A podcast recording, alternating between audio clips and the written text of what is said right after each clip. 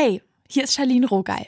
Wir haben in der Ab 21 in diesem Jahr mit einigen Menschen gesprochen über viele wichtige Themen, aber auch lustige und kuriose waren dabei. Über Freundschaft haben wir gesprochen, übers Trauern, übers Dranbleiben und Geld ausgeben. Und wir dachten uns, dass wir mit euch gerne die besonderen Ab 21 Folgen nochmal teilen wollen. Hört gern rein. Eine Ab 21 Folge zum Thema, wie wir mit Verlust umgehen. Deutschlandfunk Nova. Ab 21 mit Charlene Rogal. Hi und herzlich willkommen. Bevor es mit dieser Folge losgeht, noch ein Hinweis. Wir reden heute über Trauerbewältigung, wenn man einen geliebten Menschen verloren hat. Falls es euch nicht gut mit dem Thema geht, dann hört doch diese Folge gemeinsam mit Freundinnen oder hört ein andermal bei uns rein. Wir beginnen jetzt mit Basti. Auf seinem Insta-Kanal at chiefchief, da denken viele bei seinen Posts erstmal an Liebeskummer. Basti denkte an seinen Vater. Er hat ihn durch einen Unfall im letzten Herbst verloren. Wie Basti mit dem Verlust seines Vaters umgeht, darüber haben wir gesprochen. Hi Basti, schön, dass du da bist. Hallo, schön, dass ich hier sein kann. Der Tod von deinem Vater, der kam ja sehr plötzlich. Kannst du mal die erste Zeit beschreiben, was da bei dir los war?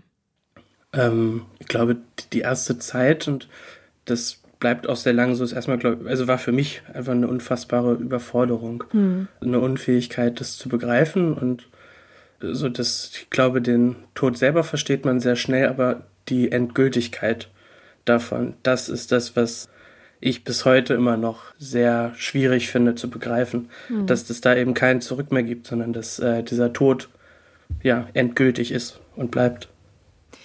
Was hat dir denn geholfen, um dich mit dieser Trauer auseinanderzusetzen? Du hast gerade schon gesagt, das waren so, ja, wie Etappen. Ja, also so das zum Ende ist jetzt ein Dreivierteljahr mhm. ungefähr her. So, also von da bin ich ja immer noch voll drin in allen möglichen Trauerphasen. Mir hat in der Anfangszeit natürlich viel Zeit mit der Familie geholfen. Aber was mir auch geholfen hat oder was ich immer den Drang, ich hatte den Drang, ganz vielen Menschen davon zu erzählen mhm. weil ich es unbegreiflich fand, dass für alle andere auf der Welt ja das Leben einfach weiterging. So ich, ein paar Tage danach war ich einmal in der Stadt und also alle Menschen um mich herum waren einfach einkaufen und für mich war eigentlich die ganze Welt, der lag in Trümmern auf eine Art und so, dass man äh, da durch das Kaufhaus ging und eigentlich allen Leuten ins Gesicht brüllen wollte, so, ey, ich, mein Vater ist gerade gestorben.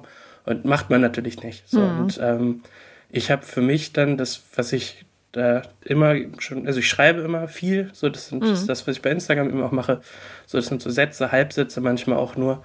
Und das habe ich dann auch danach wieder gemacht. Und ähm, einer von diesen Sätzen, so das, ich weiß nicht, hört sich vielleicht albern an, aber war eben das, ich vermisse dich so, ich vermisse dich so, ich vermisse dich doch so. Und das hatte ich dann, glaube ich, irgendwann an einem Nachmittag oder sowas 20, 30 Mal aufgeschrieben, immer wieder. Und das hatte sich in dem Augenblick für mich sehr befreiend angefühlt. Das war so durch das Aufschreiben war das fast wie so ein Rausschreien und das irgendwie in die Welt hinaussetzen. Voll schön und das ist ja auch, sag ich mal, ein Verarbeitungsmechanismus, ne, das so aufs Papier zu bringen und auch irgendwie ja. schön da einen Weg zu finden, das zu ja. kanalisieren, sag ich mal. Genau, genau. Also ich habe das für mich dadurch irgendwie wahr gemacht, auf eine Art. Ja.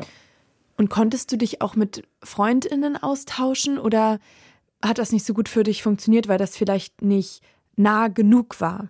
Doch, das ging für mich sehr gut. Mhm. Ähm, ich hatte vor dem ersten Treffen mit Freunden und Freundinnen viel Angst, also war sehr nervös. Also die wussten das natürlich alle schon, also ich hatte denen geschrieben vorher und die hatten sich gegenseitig dann auch Bescheid gegeben. So, ich habe jetzt nicht irgendwie allen mhm. extra Bescheid gegeben, aber wusste eben, dass an dem Abend in die Runde, in die ich komme, die wissen das alle die waren sehr, das war sehr schön. Also so, ich weiß, ich hatte wirklich richtig Angst davor und bin da hingekommen und es war ein richtig schöner Abend, in dem ich die erste Stunde oder anderthalb viel einfach von meinem Vater erzählt habe und viel geweint habe, auch immer wieder. Und mir wurde da ganz viel Raum gegeben an dem Abend und auch den Rest des Abends wurde dann auch viel gelacht und wir hatten viel Spaß und trotzdem gab es auch da dann immer noch mal wieder so fünf Minuten oder zehn Minuten, wo es wieder dann um mich und meine Trauer ging und dem auch wieder Raum gegeben wurde und äh, ich war wahnsinnig dankbar dafür, wie sehr da von irgendwie meinen Freunden und Freundinnen darauf geachtet wurde, was brauche ich gerade. Also so, dass die das hingenommen habe, wenn ich irgendwie mitten in so einer Runde, in der eigentlich nur rumgeblödelt wurde, gerade auf einmal so diese Stimmung ja wieder auf den Gefrierpunkt mhm. gebracht habe und so eine absolute Trauer reingeschmissen habe. Aber das wurde von allen total akzeptiert und also so bin ich denen extrem dankbar für. Und die andere Form des Umgangs, die für mich eben, also so das, was ich da im Kaufhaus hatte, habe ich mhm. natürlich ja nicht gemacht. Ich habe den Leuten ja nicht angebrüllt, so, ey, mein Papa ist tot. Aber bin trotzdem sehr offen damit umgegangen im Freundes- und Bekanntenkreis. Das hat bestimmt auch immer wieder zu Situationen von Überforderung geführt bei dem jeweiligen Gegenüber. Mhm. Also so, man weiß natürlich nicht, wie soll man damit umgehen, wenn jemand seinen Vater verloren hat. So, das ist das ist keine Situation, wo man irgendwie geübt drin ist. Und selbst wenn man das schon mal bei wem anders mitbekommen hat, ist es ja trotzdem immer eine andere Beziehungsebene, mhm. die man zu der jeweiligen Person hat. Und ich habe für mich da aber dann den Umgang mitgefunden, das zu akzeptieren, dass die anderen Leute damit überfordert sind und äh, so ein bisschen dann da, das kann vielleicht was Egoistisches auch haben, aber so, dass ich für mich dann irgendwann gesagt habe, hey, mich überfordert das jetzt seit acht Monaten, seit sechs Monaten oder wie auch lang oder meinetwegen auch erst seit zwei Wochen die nächsten fünf Minuten sind jetzt für dich unangenehm vielleicht, weil du nicht genau weißt, wie du damit umgehen sollst. Aber ich habe es mir auch nicht ausgesucht, so dass wir kommen da beide jetzt durch und für dich ist es schneller vorbei als für mich. Und habe aber eigentlich nie eine Situation gehabt, wo ich das Gefühl hatte, dass mir ein Gegenüber das mir übel genommen hat, sondern eigentlich sind alle sehr gut mit umgegangen.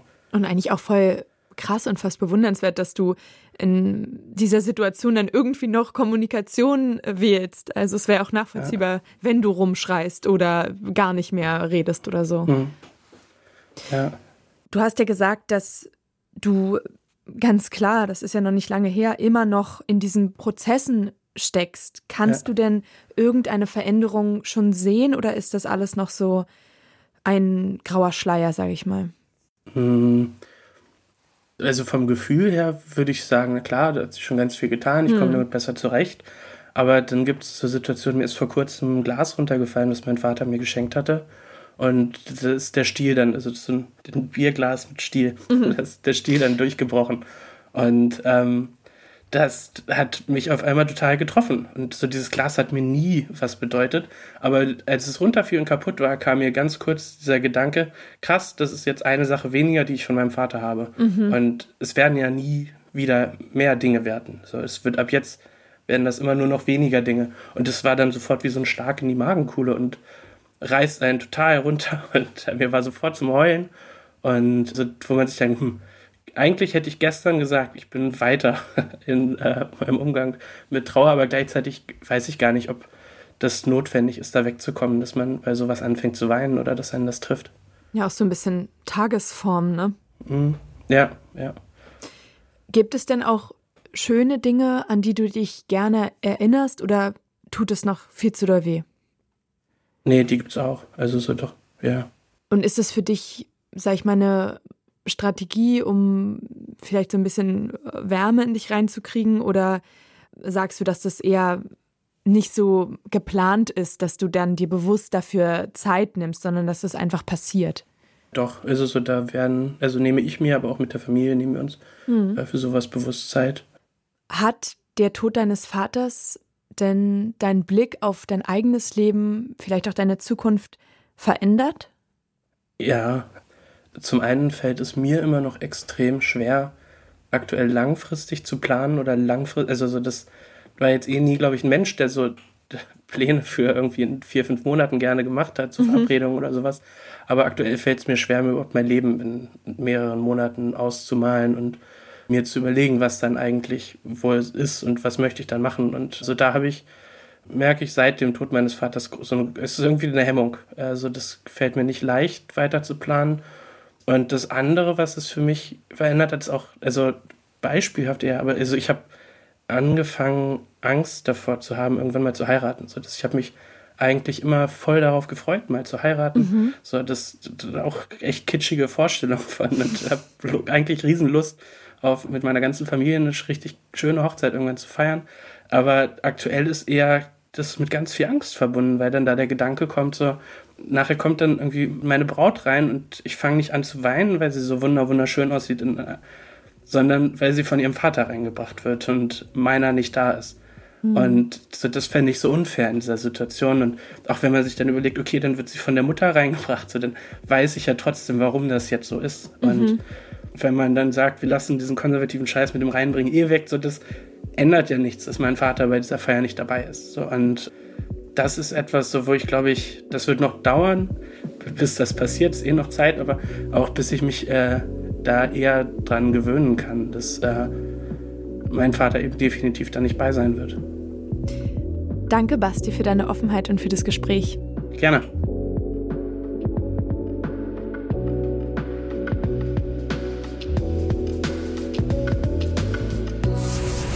Deutschlandfunk Nova. Verlust und Trauer, das sind so Themen, bei denen viele von uns ein bisschen nervös werden und vielleicht auch unbeholfen, weil wir nicht so richtig wissen, wie wir damit umgehen sollen.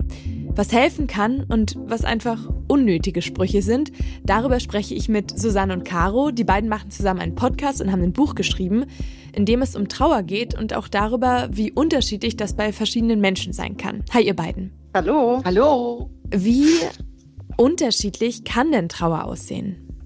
Boah, das ist eine schwierige Frage. Also Trauer kann wirklich wahnsinnig unterschiedlich aussehen. Und wir beide haben das eben gemerkt, weil wir ja zwei Frauen sind in einem ähnlichen Alter, in einer ähnlichen Lebenssituation, uns auch wirklich sehr gut verstehen, mittlerweile dicke Freundinnen geworden sind.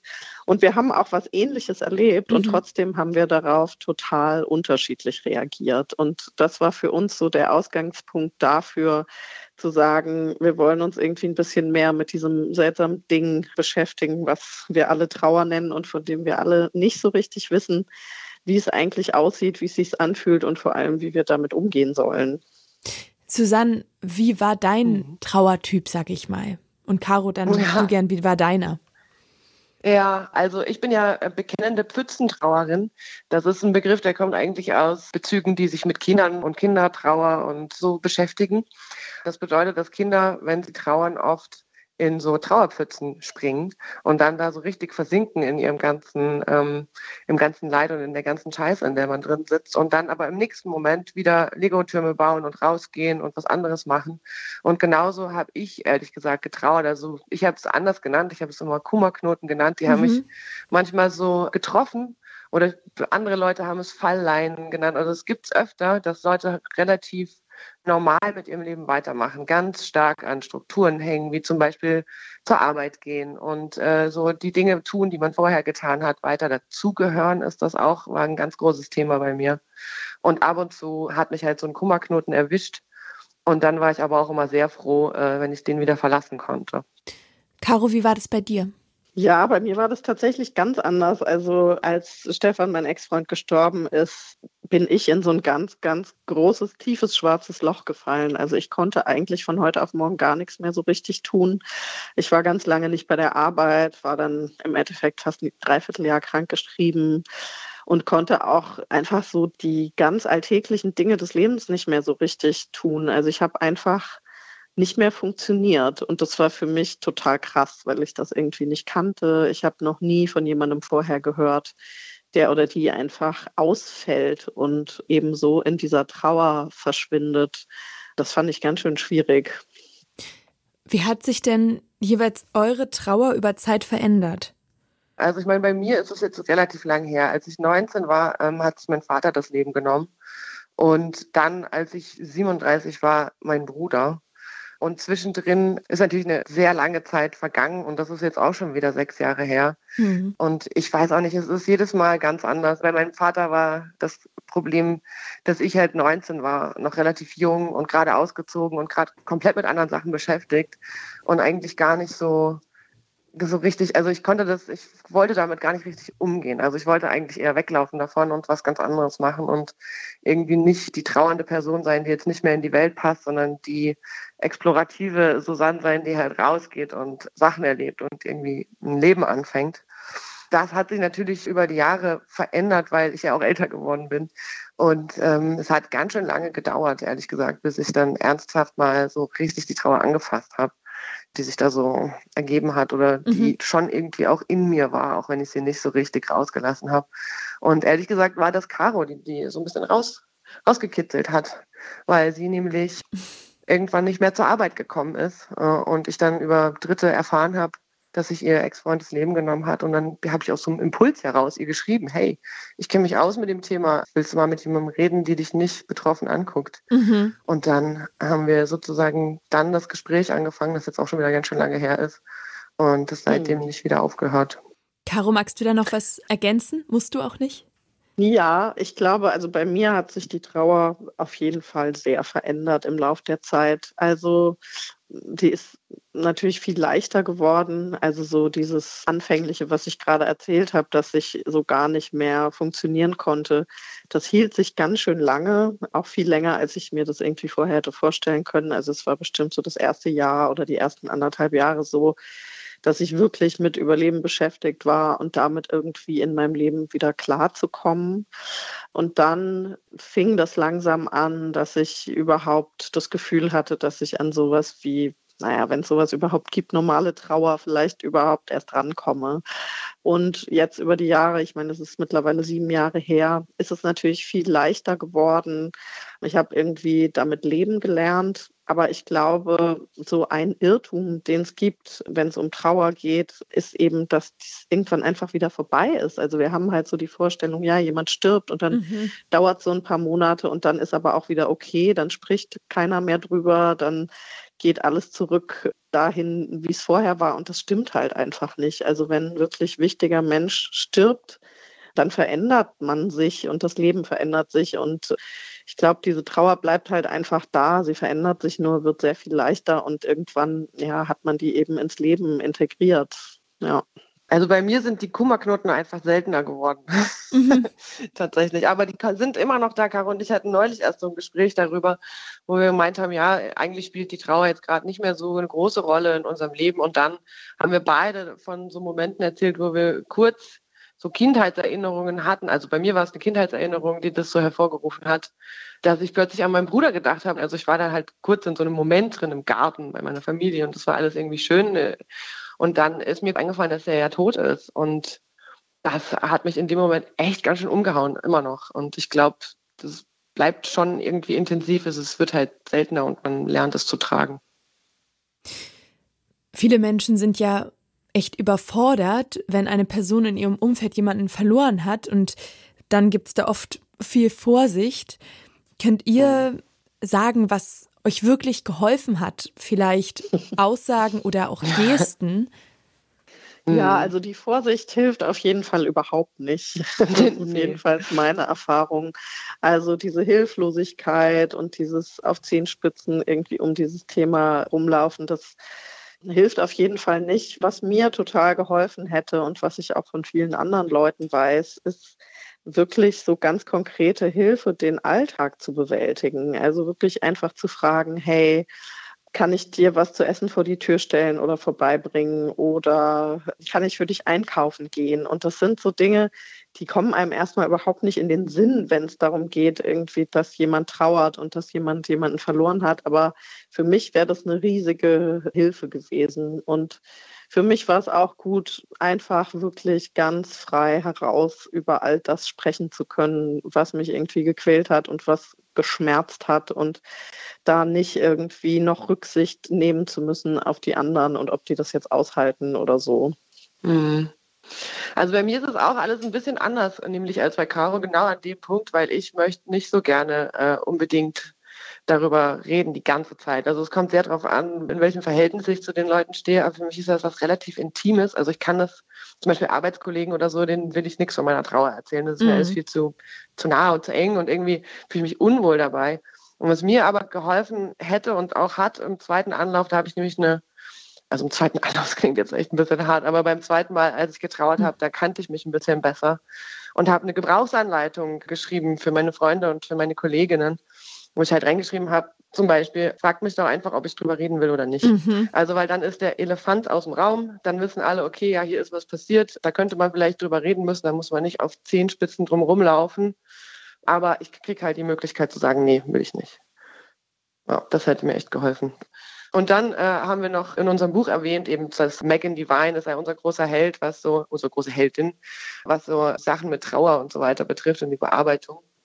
Und sie äh, sagt eben, dass Trost eigentlich nur darin liegt, den Schmerz zu würdigen, also dem mhm. eben nicht aus dem Weg zu gehen und nicht zu versuchen, alles heil zu machen und alles wieder gut zu machen, weil wenn jemand gestorben ist, dann wird halt nichts wieder gut, weil das Einzige, was einen wirklich trösten könnte, wäre, wenn die Person wiederkommt und das ist halt unmöglich. Und darum liegt echter Trost eben darin zu sagen, okay, da ist jemand gestorben, das ist echt scheiße, das ist richtig schlimm. Findet ihr, dass es bei Trauer auch Grenzen gibt? Also ist es vielleicht ratsam, auch mal von einer lieben Freundin rausgezogen zu werden? Ich glaube, das ist total schwer, da so grundsätzliche Aussagen drüber zu treffen. Also ich kenne total viele Leute, Susanne inklusive, die so ähm, dieses Compartmentalizing betreiben. Also das heißt wirklich der Trauer Raum geben, ähm, mhm. aber dann auch wieder wo ganz anders hingehen und einfach das Leben leben und andere Dinge machen, an andere Dinge denken.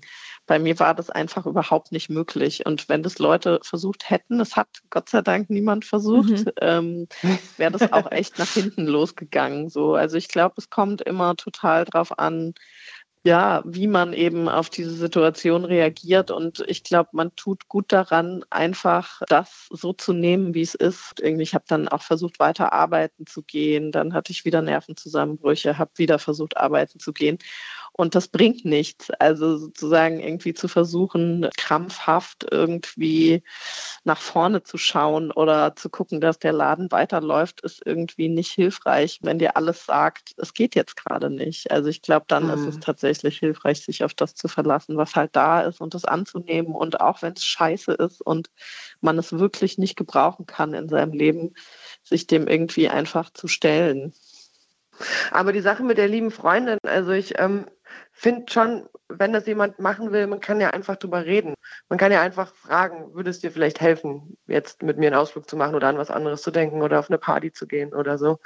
Also diese, ich weiß nicht, diese komische Angst davor, irgendwas Falsches zu sagen, die ist oft viel, viel schädlicher, als dann tatsächlich irgendwie was zu sagen oder zu fragen oder halt sich einzugestehen und auch der anderen Person, dass man halt gerade nicht weiß, was man machen soll. Also eine trauernde Person will jetzt auch keine Ratschläge verteilen müssen, aber man kann wenigstens, man kann wenigstens fragen, finde ich immer.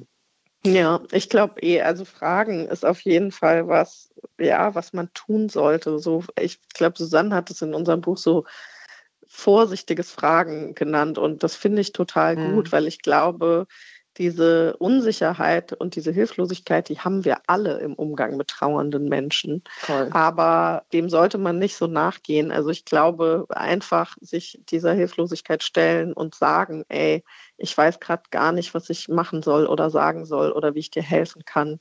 Hast du eine Ahnung, wie ich dir helfen kann? Sowas würde halt schon total, ja, wäre schon total ja. gut und viel, viel Unterstützung. Ja, sowas Beherztes das ist so viel besser, als sich wegzuducken. Also mir ist es ja tatsächlich passiert, als mein Vater sich das Leben genommen hat, dass mein Ex-Freund, also der, mein damaliger Freund, mich da zu Hause abgesetzt hat und dann nie wieder aufgetaucht ist, weil er einfach oh. ähm, nicht klargekommen ist mit der Situation. Was ich, also im Nachhinein, wir haben da nochmal drüber gesprochen und das konnte auch geklärt werden und das war dann, also wir sind heute okay miteinander, mhm. aber das war in dem Moment die totale Hölle. Also dieses nicht mehr sich melden oder weil man ihnen nichts Falsches sagen will, ist so das Allerschlimmste, was man machen kann, finde ich. Inwiefern hat denn eure Trauer Freundschaften oder Beziehungen verändert? Ja, ich glaube, das ist so ein Thema, was auch oft unterschätzt wird, weil ja, meine Erfahrung ist, dass Trauer äh, die Beziehung total verändert. Also mein Freundeskreis ist irgendwie extrem kleiner geworden in der Zeit. Also ich habe sowieso relativ wenig soziale Kontakte gehabt in der Zeit und irgendwie hat sich das so total sortiert.